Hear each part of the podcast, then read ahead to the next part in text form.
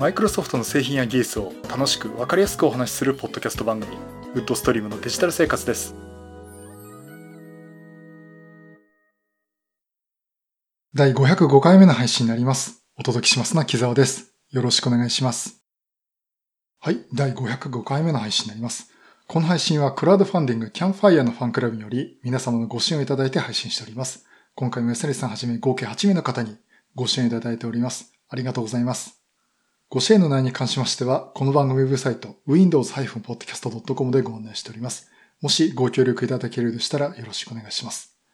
また、リスナーの皆さんとのコミュニケーション場として、チャットサイト Discord にサーバーを開設しております。こちらは、ポッドキャスト番組、電気屋ウォーカーと共同運用しております。よかったら参加してみてください。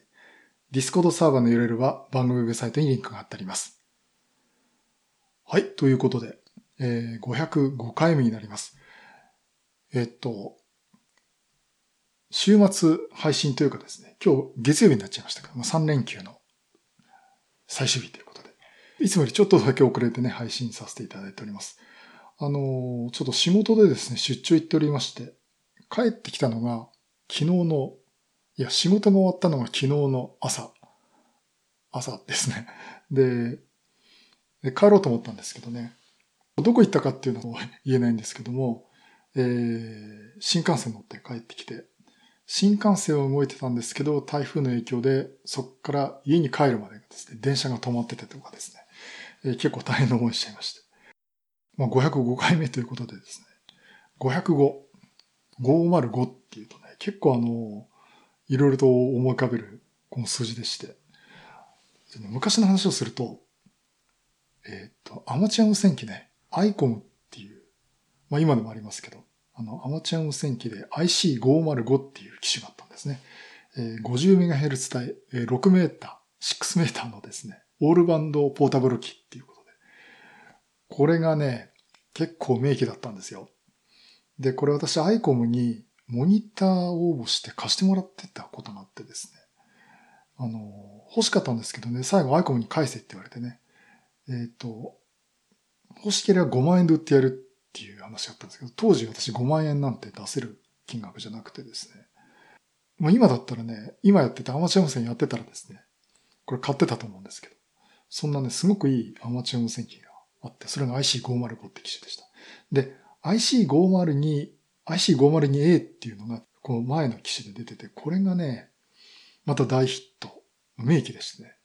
まあそんなところでこの505って聞くとね、IC505 と思い浮かべてしまうんですが、もう一つ505っていうとですね、やっぱりほとんどの方がこのドコモの携帯電話ね、505シリーズっていうのを思い浮かべると思うんですね。あの、500番台っていうのが、えー、NTT ドコモの、えー、i モード端末の、えー、機種ってことで。でね、この IC505 っていうのがね、結構あの、完成された i モード端末だったんじゃないかなと思います。えっと、これ発表があったのが、今から16年ちょっと前ですね、2003年4月8日にドコモが発表して、で、この時発表された端末がですね、何機種だ ?6 機種。これが、ね、当時は NEC、シャープ、ソニーエリクソン、パナソニック、富士通、三菱。こっから出てまして、QVGA サイズの表示が可能となってる。しかもカラーだ。26万2144色中、あ、4色が8色できるとかね。あの、サブディスプレイって背面にも、折りたたみ式の携帯で、あの、背面にもね、カラー表示、65,536色が8色可能な1.1インチ液晶とかね、という搭載してました。えっと、これ三菱が D505i。折りたたみ式ですね。で、富士通が F505i。これ、指認証、指紋認証でね、えー、セキュリティ強化してますっていうとかでね。あと N505。これ N シリーズ N505 ってこれは流行りましたよね。私ね、N501 は持ってたんですよ。で、当時あの携帯電話何台も持ってるっていう 時期があって。N505、あ、そうか。この IS ってシリーズもね、この後出てたんですけど、ね、N505i これは結構まり持ってきていましたね。あと、パナソニックね、P505 という。これパナソニックって横のボタンをポチッと押すとパカーンと開くんですけどね。これ、なんで持ってたかな？P、これは何だったかな？ソフトバンクの時だったんですかね。私も P を1台1回持ってましたすごく便利でしたね。で、特許があって、で、これ特許が切れたか、切れるってことはないか、解放したかなんかで、えー、このボタンをポチッと押すとパカンと開くっていう仕組みが他の機種でもね、出ましたけど。あとは SH505 枚。シャープですね。うん。シャープ良かったですね。液晶がやっぱり綺麗でね。あとね、SO505Y。これあの、ソニーの端末で、これはいいですね。あの、ソニーね、ジョグダイヤルっていうダイヤルを回す式、方式でね、やったんですけど、あの、これ、携帯電話ね、パカンと開く携帯電話じゃなくてね、ぐるっと回転させるとダイヤルが出てくるっていう携帯電話でした。スライドさせるとカメラが出てくるとかね。うん。これも結構惜しかったな確か505って私買ってないんですね。502が富士通 F502 を持ってて、その後、富士通の薄いやつか。多分200番台。F210i かな。を買って、その後、au か。あれなんだっけな。すごくいいやつ。あの、ソニーエリクソンのね、えー、au のやつにして、その後、シャープの SH、なんだったかな。すごくいいやつですよ。あの、今でも売ったらいい値段で売れるんじゃないかっていうくらい。まあ今電波が使えないんですけど、いう端末にして、その後 iPhone 5に行ったっていうところでね、しばらくいわゆるフィーチャーフォン、まあガラケーですね、というのを、まあそういう感じで使ってました。まあもっと遡るとですね、いろいろ出てくるんですけど、まあその話はね、この番組の第2回とか3回とか、そんぐらいからね、話し始めてます。えー、まあ、あまり大したことは言ってなかったと思うんですけど。まあそんな意味でね、話ちょっとすっ飛んじゃいましたけど、まあ505ってね、なかなかこう、思い出深い数字でありました。さてでは本題いきますと、まあ、あの、前回ね、マイクロソフトから新しいサーフェスシリーズがいろいろ出ましたけども。さて、このサーフェスシリーズの中で、いろいろ話してる中で、Windows 10X っていう話を出しました。まあ、こういったのが出ますよってああまりね、情報がまだ出てませんよっていうところだったんですが、この Windows 10X のお話と、その背景となるですね、最近の Windows の作り方、Windows Core OS ということについてね、これのお話と、この Windows の新しい作り方っていうのについてお話をしたいと思います。今回はですね、あの、ギズモードとか DDNet のメアリージョ・フォーリーさんとか、あとそこからリンクしてる Windows Central とかね、そこら辺の記事をね、いろいろ参考にさせてもらいました。で、今回その Surface シリーズの中で Surface Pro とか Surface Laptop っていう従来の Surface シリーズの延長の他に Surface Neo とか Surface Duo とかですね、これは Android ですけども、という新しい Surface の新しい流れができてきたっていうところで、まあ、その中でよく話してたのが、そのおそらく Surface Neo ですね、ケンタロスとか過去そのアンドロメダって言われたコードネームのデバイスのところで動く OS として Windows Lite とか Windows Core OS ですね。WCOS って言われてたものですね。まあ、そういうのがね、ベースになってきますよって話はちょこちょこしてたんですが、じゃあこの Windows Core OS をベースとしたこの Windows の作りってどうなってんのかなっていうところをね、改めて見てみました。で、この新しいこの Windows の作りとしては、Windows Core OS っていうものに対して C シェルっていうのと従来の Windows 3に Win3 にアプリが置くようなクラシック Windows っていうのを両方搭載したっていう作りになります。まずですね、この Windows Core OS っていう何かっていうと、次世代の Windows となるベースになるモジュールの部分なんですね。Windows Core OS っていうのは本当に必要最低限の部分。まあ Linux で言うカーネルっていうか本当にコアの部分だけを用意していて、で、仕組みとしてはですね、UWP ってユニバーサル Windows プラットフォームで共通してアプリ動かす、アプリ動かす仕組みっていうのを用意していて、それが本当必要最限の部分だけが用意されているのが Windows Core OS になります。で、ただ、それだけで動かせることがないんで、各デバイス、例えばいろんなラップトップであったり、普通のデスクトップであったり、モバイルデバイス、あとサーフィスハブのような大きいホワイトボード型のデバイスとかですね。まあ、いろんなデバイスが全部 Windows 10で動くんですけども、まあ、そこら辺のね、コアになるところっていうところで、Windows Core OS っていう考え方を持ち出して、さらにその各デバイスに必要な機能を追加していこうという考え方でいます。で、まあ、この中心になるのは Windows Core OS っていう、まあ今言いましたように必要最低限の機能を持った Windows のベースとなるモジュールで、で、用途に応じて機能を追加できるという仕組みにしています。ですからその Core と Windows Core OS っていうなる部分を用意して、例えばユーザーインターフェースとかですね、シェルの部分とかとかですね、各あのデバイス固有の機能とかっていうのをパーツとして追加していって、Windows の各デバイスに応じた Windows を構築していくという仕組みになっています。で、これがね、Windows Core OS っていうものが中心になっていくんですが、で、さらにあの C シェルというものが出ます。これ C シェルそのものはですね、もう去年から話が出てるんですが、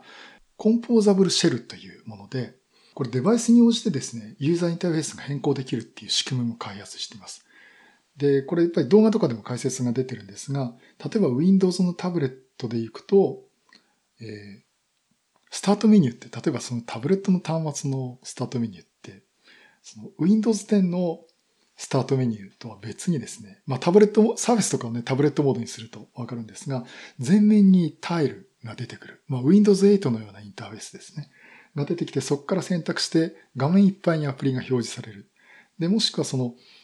タイルも画面全体に出てるんですが、タイルそれぞれに、例えばメールが何通来てますとかいう数字、ステータスも表示されるっていうね、まあ Windows 本からある、あの、話なんですが、えー、そういったものがシェルとして用意されてる。ユーザーインターフェースで用意されてるんですね。これがあの、モバイルデバイス用の Windows のユーザーインターフェースになりますっていうふうに出ています。で、これ実際はですね、もう見ると、これ Windows 本そのものじゃんって思われると思うんですが、まさにこの Windows 本の流れっていうか、モバイルデバイスの Windows はこうあるべきだっていうもので用意されています。で、一方、そのデスクトップで使う Windows っていうのは、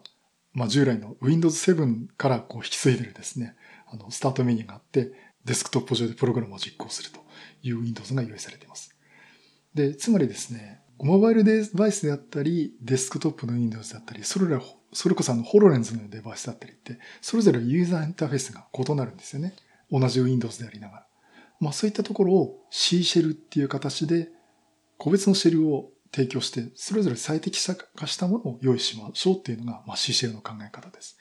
で、この中の一つとして、従来の Windows、その Win32 アプリとかが動く、あとこういったあの Windows 7のようなデスクトップですね。これクラシック Windows シェルとして C シェルというものに並んでですね、Windows Core OS の上に乗っかって動くというのが新しい Windows の仕組みになります。で、これ極論するとですね、従来の Windows っていうのは、Windows のユーザーインターフェースっていうのは、Windows という考え方を構成する要素の一つに過ぎないということになります。まあ、こういうふうにね、あの、Windows の構成の仕方が変わってきてるということになりまして、で、まあ、つまりこのコアを用意してデバイスごとに必要な機能。例えば、タブレット用にはタブレット用の C シェル。ホロレンズ用の C シェルっていうのを追加して Windows で提供していくということになります。で、この考え方って結構綺麗に分かれてて、その従来の Windows って、あの、UWP でね、あの共通して動かせるようにはなってたんですけど、実はその OS レベルでは全てこの個別に用意したものをそれぞれ発売しない、発表しなきゃいけなかった。だから、例えば Windows 10 Team っていうのあるんですね。これ Surface Hub 用の Windows 10なんですけども、それぞれこう別個に、例えば今もうなくなっちゃいますけども、Windows 10 Mobile っていうのを別々に出していました。で、それをコアを用意して、それぞれパーツを用意して個別に出すっていうか、個別には出すんですけれども、それぞれこう、すぐ新しいデバイスが出てきても対応できるようにっていう風にした考え方になっています。でね、この考え方で面白いのが、例えば Windows 10 Mobile の時に Continuum っていう機能がありました。これあの、USB なり、USB でデバイスをつないで、あと Wi-Fi でディスプレイにつないでですね、そういうことをすると、Windows 10 Mobile、Windows Phone とか Windows 10 Mobile で、あ、Windows Phone は対応してなかった。Windows 10 Mobile で動かす Office とかが、そのままデスクトップでキーボードとマウス使って動かすことができる。えー、そういうことができます。例えばあの、ニュアンスネオなんてね、そこら辺の考え方に非常にこう共感して出したってところもあるんですが、えー、実際にあの、当時でね、マイクロソフトの方もずっとプレゼン、パワーポイントでプレゼンをして、最後にあの、Windows 10モバイルでデバイスを見せて、実はこれ全部 Windows 10モバイル、これ1台でやってたんですよ、つって、見てる人がおーって驚かせてたっていうこともあるんですが、まあそういったね、コンティニアムっていう機能があったんですが、これってあの、完全なデスクトップではないんですよね。動かすのも UWP のみだとか、まあ、ユーザーインターフェースもそのために用意された。まあ、ほとんど Windows のデスクトップと同じなんですが、えー、そういったものだったんですが、まあ、ある意味ちょっと中途半端なところがあったっていうところも言われてて、ただ、例えばこの C シェルの考え方をすると、タブレットの端末で、えー、動かしてたものを、じゃあデスクトップ、モニターとキーボードをつなぎましたって段階で、デスクトップ用の C シェル、もしくはクラシック Windows でもいいんですけど、そこの機能を追加していれば、普通にデスクトップ OS として、完全にデスクトップ OS としてですね、使うことができるっていうこともできます。だから、このどこでもいろんなもん Windows 動かすっていう考え方がですね、より完璧になっていくんじゃないかなと思っています。で、この考え方の Windows っていうのは、す、え、で、にあの Surface Hub 2X とかですね、HoloLens 2っていうところから適用され始めてると言われています。さて、その新しい Windows の構成の中で Windows 10X っていうものを出ていまして、で、この Windows 10X っていうのは、まあ Windows コアの話とはちょっとまた別の話になってくるんですが、え、Windows 10X っていうのはですね、あの前回も言いましたように、デュアルモニターとかにも対応した Windows 10のエディションの一つということになります。まあ今、目の前ではその、来年のホリデーシーズンっていうね、11月下旬以降で出てくる Surface Neo が適用されると言われていますが、多分その時期にも出てくるかもしれないデルとかレノボとか出てからのその2画面のデバイスですね。まあ、サーフェスネオのようなものが出てくるでしょうと言われてるんですが、えー、それにも適用されると言われています。で、まあ、そういったデュアルモニターに対応した Windows 10エディションの一つが Windows 10X ってなります。この呼び方なんですが、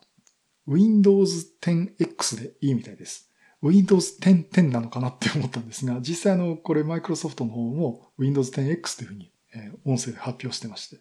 Windows 10X というものなんですが、この X は何かっていうと、これパナイさんのお話では、エクスプレッション、表現するっていう意味での、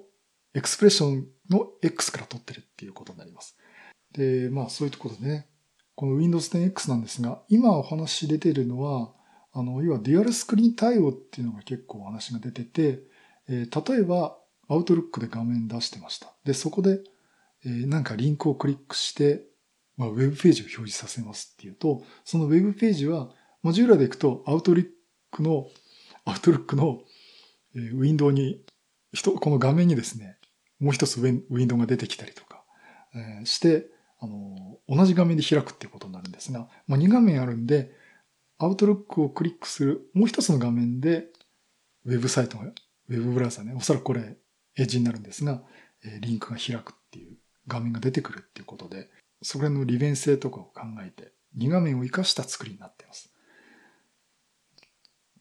あとは、あの、サーフェスネオの時にですね、外付けのキーボード、物理キーボードを2画面ある下の方にペタッと貼り付けると、まあ、上下に余白ができるんですけど、例えばその上の部分に余白ができると、Mac のね、MacOS というか、まあ、MacBook Pro の立場モデル、立場のようにね、あの、液晶で何か表示されて、そこをタッチすると何かが機能するっていうタッチバ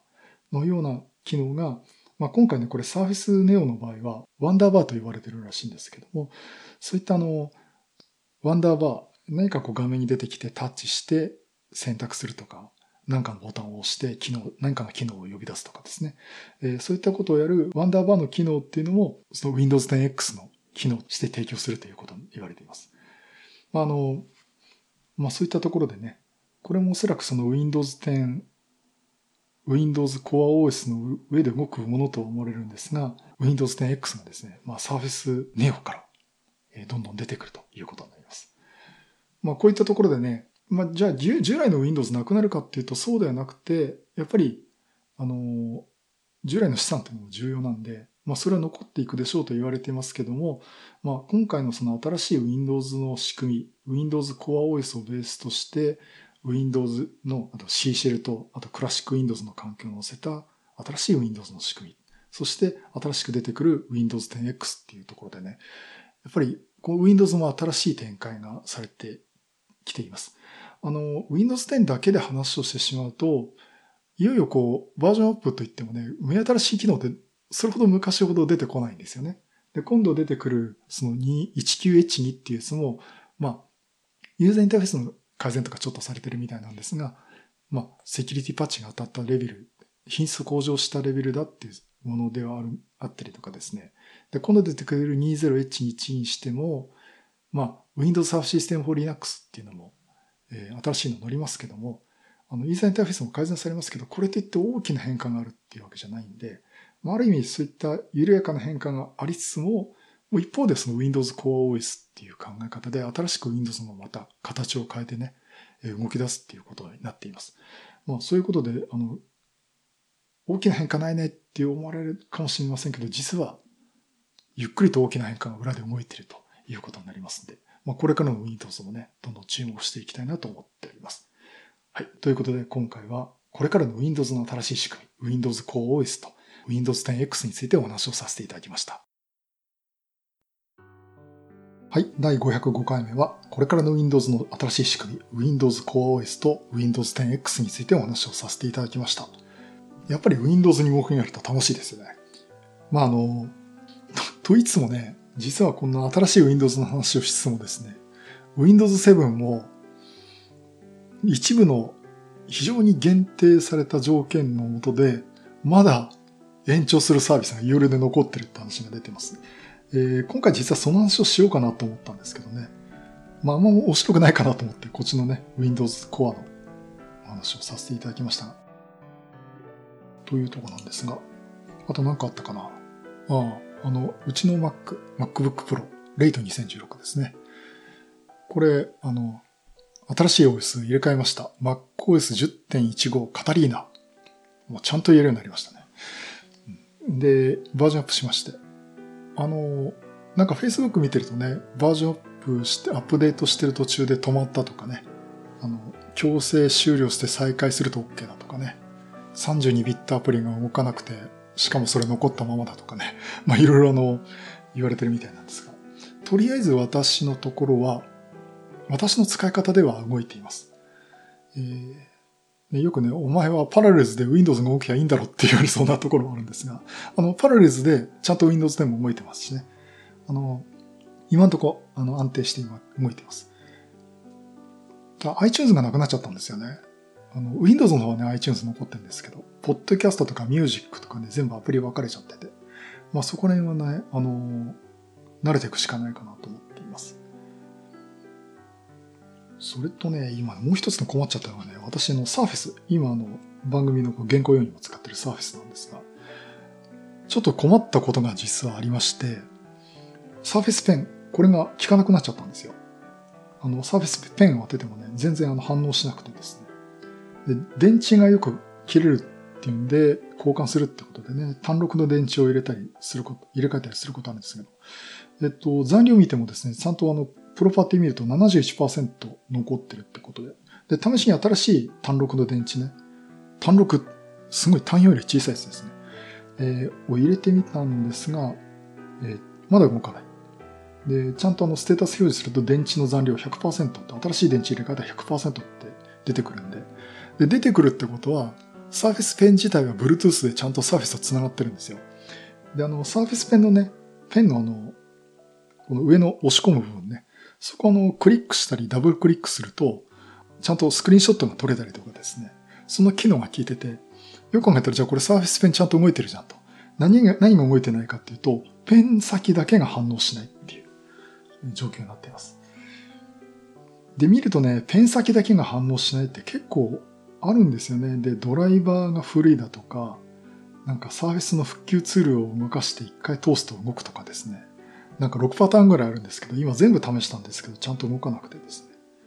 まあそんなこんなでちょっと出張行っちゃったんで、まあ昨日帰ってきたんでね、まあ改めて見てみようかと思うんですけど、うん、これどうなんだろうな。サーフェスのバージョンを、あの、Windows 10のバージョンに1903に上げてるんですけどね。これ全くあの、工場出荷時の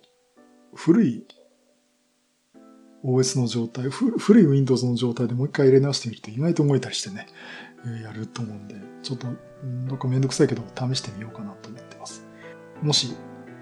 こうやったら動いたよっていう方ね、一般的にね、出回ってる話なんで全て試したんですけど、どうもダメで。えっ、ー、とね、サーフェスペンが使えないとちょっと私困っちゃってるんでね。てかもったいないんでね、せっかくあるのにね。えー、ちょっとこれなんとか解決できないかなと思っています。あの、もし何か情報ありましたら、あの、ディスコードの方でも 教えていただくとね、嬉しいかなと思っております。はい、そういうことでまたいろんなネタ集めてお話したいと思います。またよろしくお願いします。